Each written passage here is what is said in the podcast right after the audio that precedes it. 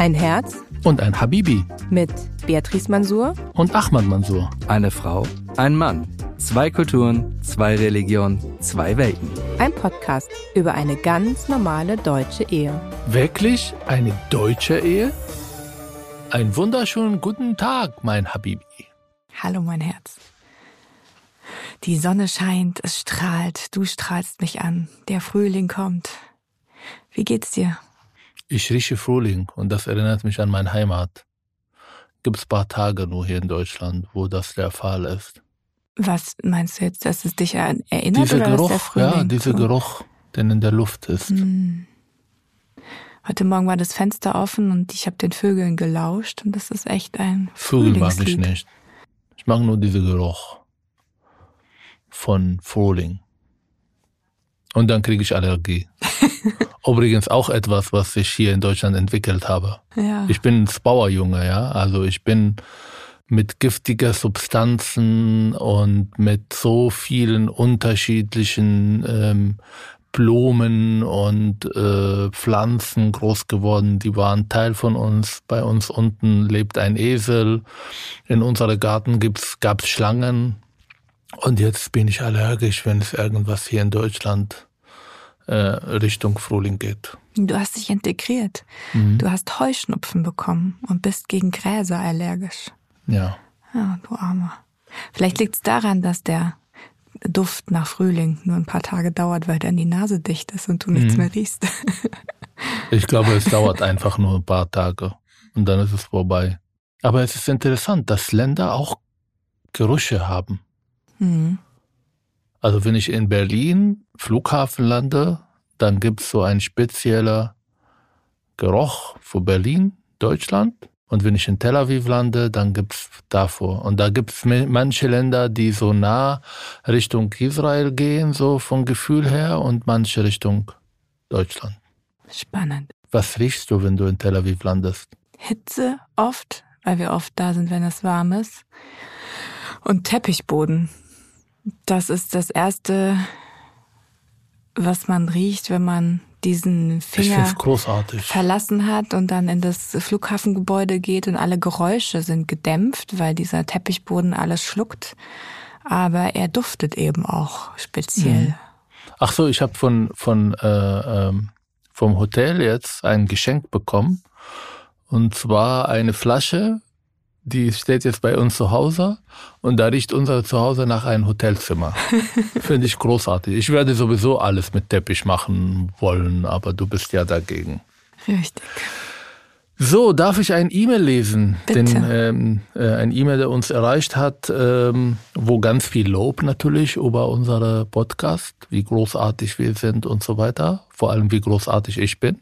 Spaß, nein, dass deine Stimme so großartig und wir beide großartig. Aber die Frage fängt so an. Lieber Ahmad, diese Vorhersage, welche dein verlorener Freund bezüglich der zukünftigen Situation mit der Selbstbestimmtheit eurer Tochter getroffen hat, siehst du dies als Prophezeiung? Und kann es sein, wärst du nicht mit einer solchen Vorhersagen konfrontiert worden, hättest du dir überhaupt darüber Gedanken gemacht? Hm, Für alle nochmal, die das äh, vielleicht nicht gehört haben in der Folge. Was war denn genau die Prophezeiung deines Freundes? Es ist nicht mein Freund. Dein Ich mag ihn überhaupt nicht. Freund. Genau. Er ist auch mit seiner Tochter oder seine Kinder und seine Familie nach Jordanien umgezogen, weil das Kind so alt geworden ist und Deutschland so gefährlich ist. nicht das Kind, speziell seine Tochter. Seine Tochter, genau. Hm. Die, Die ist mittlerweile, 13 glaube ich, ist äh, oder so. 15 oder so mittlerweile. Genau. Keine Ahnung, ich habe seit zehn Jahren keinen Kontakt mehr mit ihm. Ähm, nein, natürlich sehe ich die Situation nicht. Er sagte, ähm, ja, ich kann auf Gleichberechtigung machen und ich kann so äh, emanzipiert sein, wie ich will, wenn meine Tochter aber erst mit einem Freund nach Hause kommt und sagt, Papa, er übernachtet heute bei mir, dann werden meine arabische Gene gewinnen und ich werde die Situation nicht aushalten können. Und was denkst du? Die Frage ist ja berechtigt, ob das äh, Die Frage ist absolut berechtigt. Diese Frage habe ich sogar mit deutschen Polizisten äh, ausdiskutiert, die mit Migration gar nichts zu tun haben und die meinten, das war keine einfache Situation, als der erste dann nach Hause kam. Und sie haben ihnen gezeigt, wer der Papo hier ist. ich glaube, das werde ich auch machen. Nein. Also mir ist sehr, sehr wichtig, dass meine Tochter ihren eigenen Weg geht, aber ich glaube, ich werde Sorgen haben. Und zwar nicht, weil sie jetzt irgendwie ihre sexuelle Erfahrungen macht oder so, sondern die einfache Sorge jedes Vaters, dass gerade ähm, jemand Neues in der Beziehung reinkommt, dass ich meine Tochter schützen will, dass ich nicht will, dass sie verletzt wird, dass sie verarscht wird. Aber das sind meine Sorgen. Und ich muss äh, damit klarkommen. Solange du mir nicht erlaubst, dass ich ihn bedrohe, werde ich das nicht machen. Also, ich denke nicht, dass ich dir das jemals erlauben werde, außer es ist äh, vielleicht tatsächlich Not am Mann. Ich bin auch selbstbestimmte bestimmte Person. ich darf auch Entscheidungen alleine treffen. Aber ich, ich glaube, unsere Aufgabe bis dahin ja, ist es wirklich, dass wir unsere Tochter stark genug machen, dass sie ihre Entscheidungen trifft, dass sie auch mit vielleicht Fehlentscheidungen umgehen kann, dass sie weiß, wo ihre Grenzen sind, dass sie bewusst sich ihrer Grenzen auch ist, die auch ziehen kann. Und dann geht's aber, glaube ich, und das ist das eigentlich Bedrohliche. Und das ist, glaube ich, ein schmerzhafter Prozess, durch den wir alle durchgehen als Eltern, ist es loszulassen, weil sie jemand anderes in das Leben unserer Kinder kommt, der plötzlich ganz, ganz wichtig ist und vielleicht sogar wichtiger ist als du erstmal als Sag Vater oder als ich nicht. als Mutter. Und deswegen geht's gar nicht so sehr um diesen Menschen, der da kommt, sondern vielmehr um die Angst, um die Beziehung und um die Liebe zwischen unserem Kind und uns als Eltern. Und ähm, ich glaube, wenn wir uns darüber bewusst sind, was eigentlich dahinter steht, sieht man oder kann man das nochmal anders ähm, bewerten. Und ähm, ich sage nicht damit, weil ich das jetzt gerade so klug analysiert habe, dass das leicht ist und auch mir vielleicht leicht fällt. Aber ich glaube, dass es ähm, wichtig ist, dass wir uns dessen bewusst sind, damit wir in dieser Situation eben nicht irgendwie über Dinge plötzlich anfangen, mit ihr zu diskutieren, die überhaupt gar nicht eigentlich da sind. Und wir jetzt sowieso Eltern, nicht. Nee, jetzt gar nicht, aber es geht ja darum, in vielleicht neun Jahren. Ja, sie hat Jahren. auch Freunde. Die hat ja gestern eine Freundin besucht. Wir haben schon Übernachtungsgäste bei uns, Kinder, die mit Schnulli in einem Bett geschlafen haben. Und ich glaube, das wird auch in der Zukunft passieren. Und ich glaube, ja, na, ist sie jetzt sieben und in sieben Jahren hat sie ein selbstbestimmtes und sehr selbstbewusstes Ich entwickelt. Und ich glaube, sie wird ihren eigenen Weg gehen. Und da sind wir schon beim Thema von unserer heutigen Folge, mhm. weil äh, das, was wir uns vorstellen, ich hoffe in zehn Jahren, aber ich glaube, es kommt ein bisschen früher, ist diese Ausschlussprozesse, mhm. aber damit auch ist verbunden, wir werden älter. Mhm. Und älter werden, das ist etwas, was, äh, was mich wahnsinnig macht. Warum macht es dich wahnsinnig? Weißt du, als ich radikal war, mm. in meiner radikalen Karriere zwischen mm. 13 und 18, gab es einen Imam, der uns immer im Islamunterricht Einheiten gegeben hat, immer mhm. am Donnerstagabend. Der hat gesagt, diese Westler, diese Europäer, diese Kapitalisten, die hängen so krass am Leben, dass sie alles tun werden, um nicht zu sterben. Aber wir, wir haben keine Angst vor Sterben. Wir wollen nur und orientieren uns an das, was nach dem Tod kommt. Und zwar das ewige Leben im Paradies oder in der Hölle. Und da diese Leute keine Glaube haben, so wurde uns das verkauft damals, haben sie ihr Zentrum hier in diesem Leben. Und jeden Tag, wo sie älter werden, jeder Geburtstag, jeder ähm, ja, Merkmal, der zeigt, dass sie älter werden, ähm, bringt diese Leute in Panik. Hm. Und ich merke, da ich jetzt auch eine ungläubiger Kapitalist geworden bin, dass ich auch Angst habe von Erwachsenwerden. Und zwar natürlich, dass unsere Tochter irgendwann nicht bei uns lebt, obwohl sie sagt, sie bringt ihren Mann zu uns und lebt bei uns für Ewigkeiten, aber das glaube ich ihr nicht. Dann bin ich irgendwann mit dir zusammen, ob bis wir dahin auch was zu, äh, äh, was zu reden haben oder nicht, ist eine andere Frage. Und dann sitzen wir da und mhm. Was machen wir dann? Hm. Also zuallererst würde ich sagen, der Imam hat eigentlich gar nicht Unrecht in seiner Argumentation. Und dieses Gläubigsein und alles auf das Jenseits zu verschieben, ist natürlich eine gute Bewältigungsstrategie, um sich eben nicht mit der Endlichkeit. Mit einem kleinen Denkfehler. Mhm. Was, wenn danach nichts kommt? Dann haben sie hier und auch naja, da es verloren. geht ja um Verdrängung, ja, und es geht ja um äh, sozusagen wirklich etwas ähm, wegzuschieben und sich irgendwie positiv zu überschreiben. Das heißt, danach wartet für alle das Paradies, wenn du dann entsprechend eben den bestimmten Regeln gefolgt bist. Aber das ändert trotz alledem nichts an der Tatsache, dass am Ende wir alle sterben und keiner weiß, was am Ende kommt. Definitiv. Und die Frage, wie wir unser, wie wir das Alter gestalten, und das, als wir jetzt in Israel gewesen sind und ich deine Eltern beobachtet habe, die jetzt ja natürlich auch in den letzten drei Jahren oder also das letzte Mal haben wir sie gesehen eben vor drei Jahren, merkt man schon, dass sie auch ein bisschen älter geworden sind. Die ähm, die ganzen Enkelkinder sind eben auch älter geworden, größer geworden und ähm, brauchen sie auch noch, aber anders. Und ich habe häufig gesehen, dass deine Eltern und deine Mutter hat ja große Ziele erreicht. Sie hat alle Kinder verheiratet mittlerweile. Meine Eltern leben im Nachspielzeit. Genau. Das ist das Gefühl, das ich diesmal bekommen habe. Ich auch. Und zwar, sie haben alle alles erreicht, was sie wollten. Mm, jetzt. Alle sind verheiratet, alle leben. Manche glücklich, manche unglücklich, aber es spielt keine Rolle. Ja. Meine Mutter hat auf fünf Hochzeiten getanzt ja. und damit ist ihre Aufgabe erledigt. Ja. Und jetzt wartet sie. Ja, das habe ich auch so empfunden. Also sie warten und haben irgendwie das Gefühl, jetzt ist Bonuszeit. Und da gibt's auch gar kein Bestreben danach, die irgendwie sinnvoll zu füllen. Also, oder beziehungsweise es wird alles auch als sinnvolle Füllung schon empfunden, ja. Also sich zu treffen, die Kinder zu sehen, abends irgendwie zu beisammen zu sein, tagsüber für die Enkel irgendwie zu kochen und so weiter. Das ist ähm, erfüllend und das reicht ihnen. Und wenn ich jetzt mir meine Eltern und auch andere Freunde, die wir bei uns im, so die deutschen Freunde, die im Ruhestand sind oder kurz vor dem Ruhestand, wie sie die Zeit gestalten. Haben voller Terminkalender. ja. Da sagt dein Vater das super stolz. Ja, ich habe so viel zu tun. Ich sag, ja. was hat er zu tun?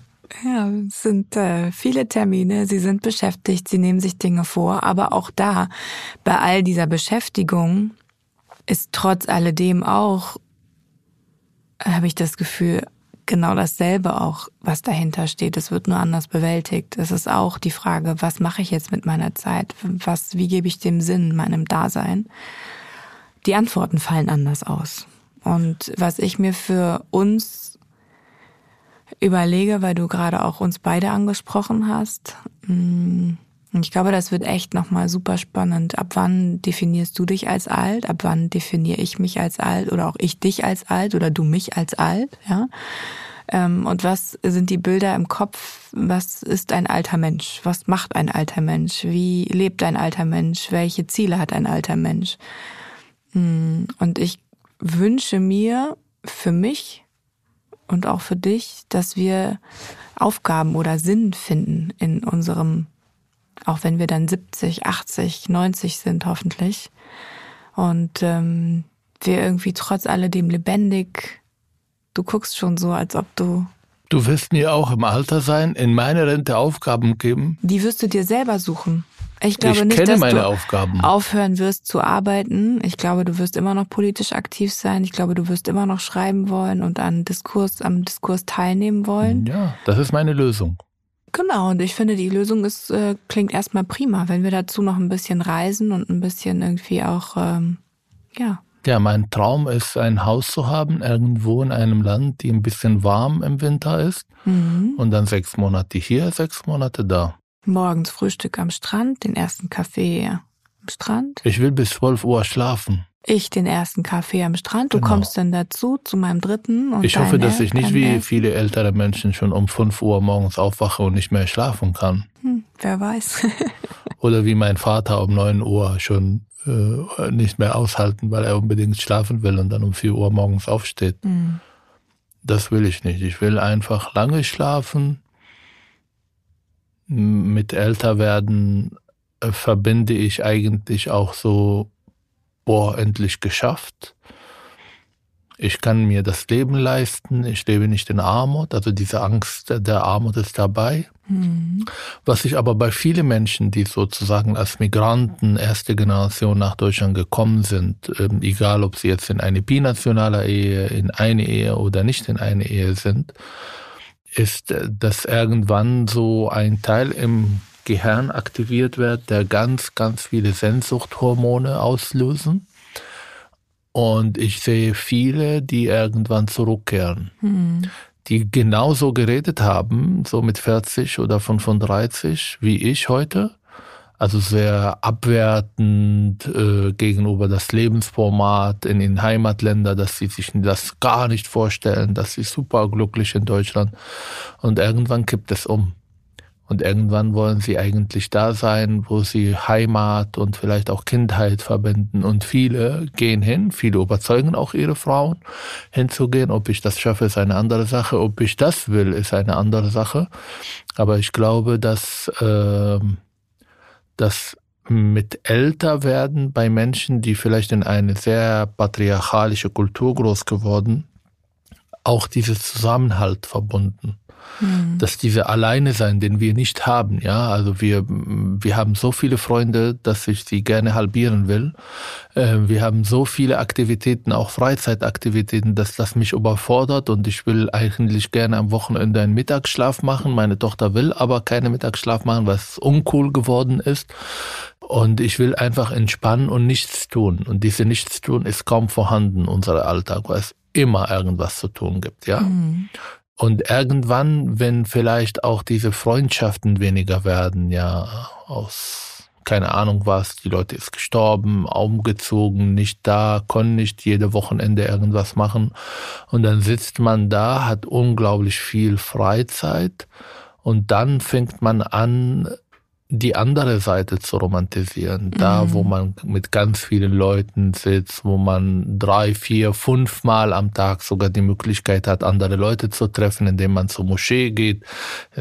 Die Leute gehen nicht hin, um zu beten. Sie gehen hin, mhm. die beten fünf Minuten und dann sitzen sie da und unterhalten sich. Die sehen andere Menschen. Deshalb ist auch mit Älterwerden auch Religiosität verbunden in meinem Dorf. Mhm. Dass man unten sitzt in seinem Garten abends und dann kommen die Nachbarn alle zusammen zusammen, wenn sie keinen Streit miteinander haben. Ähm, und das, glaube ich, wird sehr romantisiert und das führt dazu, dass die Leute dann nicht älter werden wollen. Mhm. Ich glaube auch der fehlende Vitamin D hier im Winter ist auch nicht so cool. Was ich cool finde, ist ein Treppenaufzug. dann muss ich die Treppe nicht alleine hoch. Sitze ich auf einen Stuhl und dann bin ich ganz oben.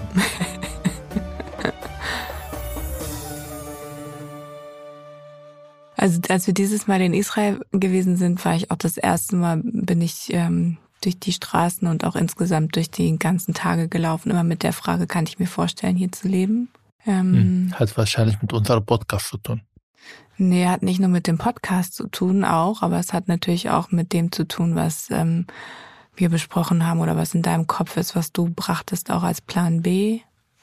Und was natürlich auch mich betrifft. Ja, Plan B ist will. was ganz anderes. Plan B ist Krieg in Europa. Genau, Dann, aber das ist ja der Plan B fürs Alter oder kann auch der Plan A sein fürs Alter und ähm, muss ja auch vorbereitet werden. Wir können ja auch nicht einfach so von heute auf morgen entscheiden, jetzt das nächste, also halbes Jahr da, halbes Jahr da zu leben. Ja, wir können es erst erstmal das nicht leisten. Nee, aber dann, um das, sich das leisten zu können, müssten wir uns überlegen, wie können wir das uns leisten werden und wo und was und äh, wie könnte man das machen. Es geht ja darum, erstmal einen Plan im Kopf zu entwickeln, ob das funktioniert. Und dann kann man ja überlegen, wie man das macht. Aber hast du eigentlich diese Frage in Tira, also in mein Dorf, äh, äh gestellt oder in Tel Aviv? Überall habe ich sie mir gestellt und die Antworten sind unterschiedlich ausgefallen.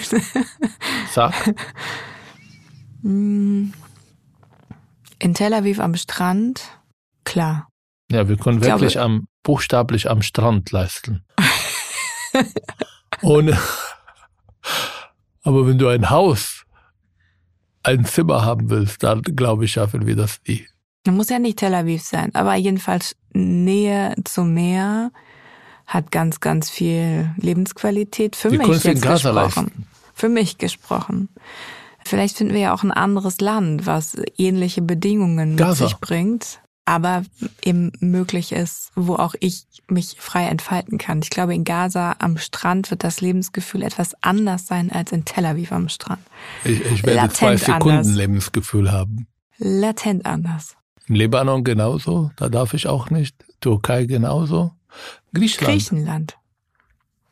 Okay. Naja, also jedenfalls die Überlegung, was wollen wir? Also ich glaube, dass dieses Wechseln zwischen zwei Ländern, das stellt man sich sehr romantisch vor. Am Ende, glaube ich, ist es, ähm, ist es auch Aufwand, ja. Also wenn wir, wir brauchen, wir brauchen Orte an beiden Orten, wo wir sein können. Wir brauchen Infrastruktur, Menschen, die sich auch darum kümmern, das halbe Jahr, wenn wir nicht da sind. Ich glaube, das ist genau unser Konflikt in der Zukunft. Du hast so viele Pläne. Ich will Ruhe.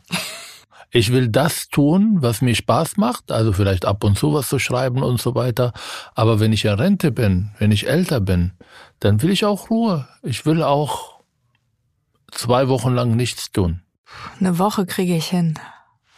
Aber bei der zweiten, glaube ich, werde ich unruhig. Du kannst auch andere Freunde haben und sie treffen. Mhm. Ich glaube, die brauche ich auch. Mhm. Wer rastet, der rostet, ist in meinem Kopf. Genau, ja. Ich habe aber kein Problem damit. Es gibt noch eine etwas, ein, eine Frage, die wir schon öfter diskutiert haben, aber nicht so tiefgreifend. Und zwar mit Älterwerden ist natürlich auch die Angst vom Ende sehr präsent. Glaubst du, du kennst mich ja, weil ich diese Frage nicht beantworten kann. Glaubst du, werde ich dann irgendwann vielleicht gläubiger, religiöser? Boah. Was, Ehrlich wär- gesagt, was wirst du tun, wenn du einmal nach Hause kommst und du siehst mich beten? Mit 70. ich glaube, ich wäre kurz irritiert und würde dich fragen, warum du das Bedürfnis hattest. Aber Warum- erst wenn ich fertig bin, oder? Nee, natürlich mitten rein. Na klar, warte ich. ich komme reingestimmt und sage, was soll das? Wirst du wieder zum Islamisten? Du bist zu alt für einen Ich bete. Märtyrertod. Ähm,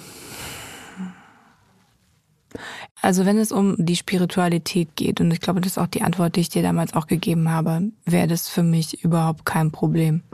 Und ich könnte das total, ich glaube, ich würde es sogar gut finden, wenn ich merke, dass es dir Ruhe gibt und wenn ich merke, dass es dir Halt und Ausgleich gibt. Aber ob es tatsächlich das wird, weiß ich ehrlich gesagt nicht. Ob du wieder zurückgehst zur Religiosität. Weiß ich gar nicht. Ich weiß es auch nicht. Aber das ist eine Bewältigungsstrategie. Auf jeden Fall. Und auch eine Bewältigungsstrategie, die auch ihre Berechtigung hat und Legitimation hat. Ich glaube, solange du eben nicht, und das ist ja eben ein bisschen, gerade wenn du jetzt äh, in den Islam sozusagen zurückkehrst, ja, wenn wir es mal so bezeichnen, und ähm, viele es eben nicht nur dieses ähm, Gebet und dann ne, für dich irgendwie eine in einen Dialog treten ähm, mit äh, Gott, sondern es auch dann ähm, die verschiedensten Einschränkungen deines alltäglichen Lebens irgendwie betrifft, ja, ähm, denen du dann Beispiel? plötzlich auch folgen möchtest. Beispielsweise, äh, du willst keine Musik mehr hören, sondern hörst nur noch äh, Naschids oder den Koran. Oder du möchtest, dass kein Alkohol mehr im Haus ist, weil du findest, dass es deine Spiritualität einschränkt. Oder du möchtest, dass die Freundinnen, die mit deiner Tochter nach Hause kommen, sich in deiner Anwesenheit anders anziehen, weil es deine Spiritualität beeinträchtigt. Nein, das werde ich nicht machen. Das weiß ich. Dass all diese Dinge, die würden zu einem Konflikt kommen. Alles, was dich an nicht dich betrifft, wenn ich merke, dass es dir gut geht damit, mach das. Und was ist mit Krankheiten? Glaubst du, bin ich jemand, der ganz schnell aufgibt? Ja. Ich glaube, du bist jemand, der nicht viel aushalten kann. Nicht aus viel aushalten will.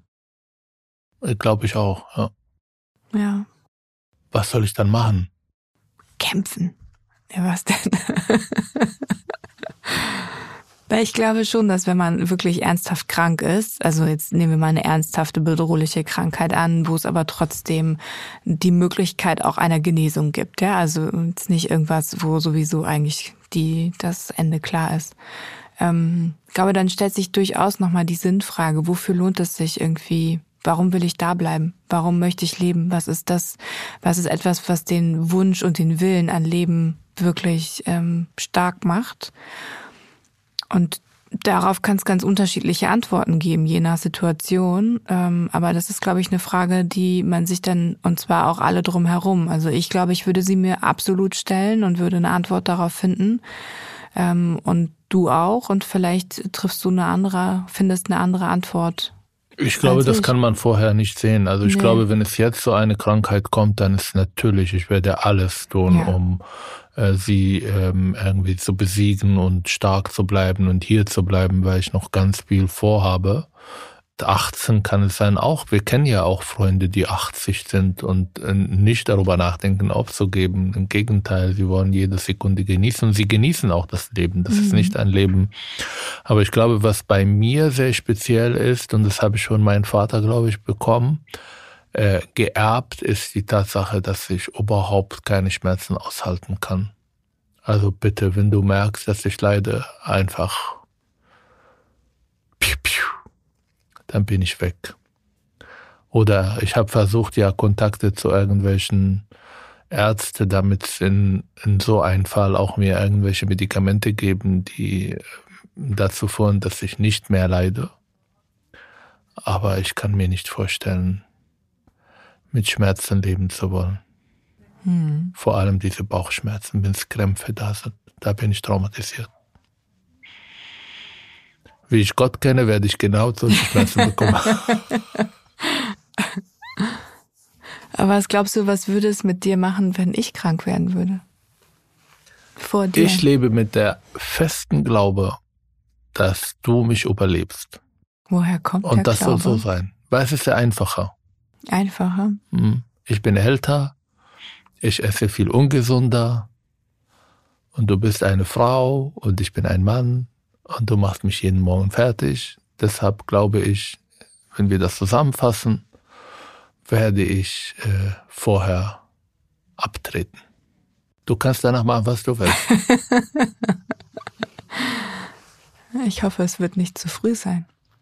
Ich gebe mir Mühe. Hm. Aber kannst du dir vorstellen, dass du vor mir sterbst? Keine Ahnung. Also ich will es mir nicht vorstellen, weil es eine blöde Vorstellung ist. Ist aber auch eine blöde Vorstellung, dass du vor mir stirbst. Finde ich auch. Was kommt danach? Was mache ich dann überhaupt? Aber ich glaube, ich habe ähm. diese Frage schon einmal gestellt. Hm. So, als du irgendwo in Bayern warst mit dem Auto, dann hast du nicht, bist du nicht dran gegangen. Und ich war im Bett mit unserer Tochter. Da haben wir gesagt, was ist passiert, wenn sie jetzt einen Unfall gehabt hat und nicht zurückkommst? Und ich habe schon einen Plan. Oh, wirklich? Mhm. Ein sehr trauriger Plan. Oh. Wetten, du heiratest eine neue Frau? Nein. Ich werde nie wieder heiraten. nur so als Mutter für Sophie? Nein. Für, nur so als Mutter für unsere Tochter? Nein. Ich muss aber eine Lösung finden, wie ich unserer Tochter die Möglichkeit geben, normal aufzuwachsen, dass, sie, dass ich da bin, Natürlich muss ich unglaublich viel ändern, viel opfern. Und ich brauche eine Struktur, die irgendwo in der Nähe ist, die mich unterstützen kann in dieser Aufgabe. Ich glaube, wenn ich auch sterbe, wäre das auch gleiche. Aber ähm, ich glaube, diese Gedanken waren nicht schön. Diese Gedanken sind nie schön, aber ich glaube, es ist total wichtig. Also für ich glaube, mich, es gibt Männer, die äh, darüber fantasieren. Ich höre ja jeden Abend zum ah, Einschlafen ja. True Crime. Und da gibt es Leute, die nicht nur darüber träumen, sondern auch das tun. Das macht mir auch ein bisschen Sorge, dass du diese Dinge jede Nacht zum Einschlafen hörst. Aber denk bitte darüber nach. Am Ende jeder Folge werden diese Männer im Gefängnis landen. Mhm. Gott sei Dank. Mhm. Also es lohnt sich nicht. Prima. Aber was machst du dann, wenn ich dann nicht mehr da bin? Hm. Es kommt darauf an, ähm, in welcher Lebensphase das ist. Also ich glaube, wäre ich jetzt jünger noch, würde ich mit Sicherheit. Was heißt jünger? Naja, jünger alles so bis. Für meine Mutter ist ab 40 eine Frau, die keine Kinder kriegt, es ist schon kurz vor zwölf. Ja, das habe ich dieses Mal bemerkt. Sie hat mich äh, gut ins Gebet genommen. Mhm. Gemeinsam mit äh, Unterstützenhilfe ihrer anderer beiden Schwiegertöchter noch mit äh, sehr genauen Fragen. Mhm. Naja, ich würde sagen, also ich glaube, alles solange unsere Tochter noch bei uns wohnt, noch. Ähm, Na, da bleibe ich. Auf ihre Hochzeit will ich auch tanzen. Nee, lass, also wenn jetzt ein, wenn ein Unglück passieren sollte, ja, von dem wir alle nicht hoffen, dass es passiert, aber einfach nur, äh, um dieses Jünger zu definieren. Also alles, wenn so unsere Tochter noch bei uns zu Hause leben würde und ähm, noch nicht auf eigenen Beinen steht und wir eben auch noch nicht in unserem Rentenalter angekommen sind. Mh, hm, da würde ich, glaube ich, tatsächlich gucken, wohin würde ich gehen. Ähm, wahrscheinlich vielleicht dann doch umzuziehen ähm, in die Nähe von irgendwie Familienmitgliedern, die mich ein bisschen unterstützen können. Ja. Ich merke, ich will nicht, darüber nachdenken. Es fällt mir unglaublich schwer, darüber nachzudenken. Aber glaube, kulturelle Unterschiede gibt es, glaube ich, nicht. Es gibt Leute, die mhm. hängen am Leben, auch in meinem Dorf und wollen unbedingt was aus ihrem Leben machen, auch mit 70 oder mit 80. Und dann gibt es Leute, die mit 65 sterben und alle nehmen das als super normal. Der Unterschied ist, also es gibt Leute, die wirklich aufgegeben. Das heißt, sie nehmen das Leben als selbstverständlich und Tod auch und die warten einfach. Mhm. Und dann gehen sie auch nicht fünf, sechs, sieben, acht Jahre nicht zum Arzt und dann sterben sie plötzlich. Und dann sagt man, ja, sie war nicht mal beim Arzt und trotzdem starben sie. Ganz sie haben nichts, ja, sie haben nichts, weil keiner das irgendwie diagnostiziert hat. Mhm. Ähm, und ich glaube, diese Einstellung habe ich nicht und du auch nicht. Ich betreibe doch Reparaturmedizin, aber mindestens wenn es mir was wehtut, dann gehe ich zum Arzt. Und was die Zukunft mit sich bringt, ich freue mich auf älter werden. Ich habe damit keine, kein Problem. Ich glaube aber, bevor ich älter werde und in, in, in Pension gehe, hm, habe ich noch eine große, große Herausforderung vor mir. Welche? Midlife Crisis. Hm. In drei Jahren. Ja, ich glaube, die kündigt sich schon langsam an. Ich will kein Motorrad kaufen. Sondern? Auch keine Affäre mich so anstrengen? Hm, weiß ich nicht. Ich träume von Roboter 3000, der mir Kaffee macht. Morgen. Aber bei der Midlife Crisis geht es doch darum, sich wieder lebendig zu fühlen und nochmal sich zu beweisen, was man alles kann. Da ist doch der Roboter 3000 genau das Gegenteil, der dir alles bringt und alles macht. Wie ich mein Midlife Crisis gestalten will, geht's mir mich an und nicht, du hast damit nichts zu tun. Wenn ich einen Roboter 3000 haben will, dann werde ich das auch bekommen. Okay. Genau. Ich stehe morgen auf, er macht mir Kaffee, er redet mit mir nur, wenn ich das will, liest die Nachrichten, kocht, erledigt Haushaltssachen. Ich mag deinen Roboter 3000. Das stimmt die, die gar nicht. Ich gut. Ja. Jetzt stellst du mir her als patriarchal vor. Nein, Ach so, und noch eine nicht. Sache. Ich glaube, dass mit Älterwerden auch äh, die Rollenbilder sich wechseln. Wie meinst du das? Also ich glaube, ich werde viel mehr im Haushalt übernehmen. Mit Roboter 3000 natürlich.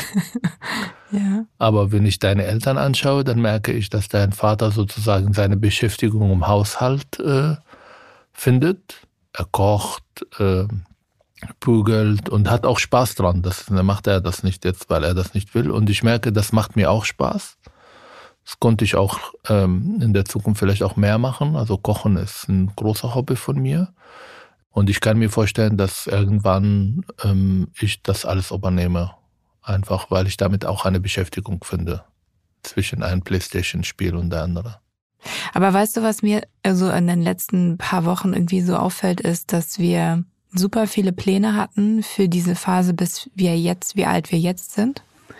Also wir wollten heiraten, wir wollten ähm, uns äh, ein Eigentum irgendwie, wo wir wohnen, äh, anschaffen.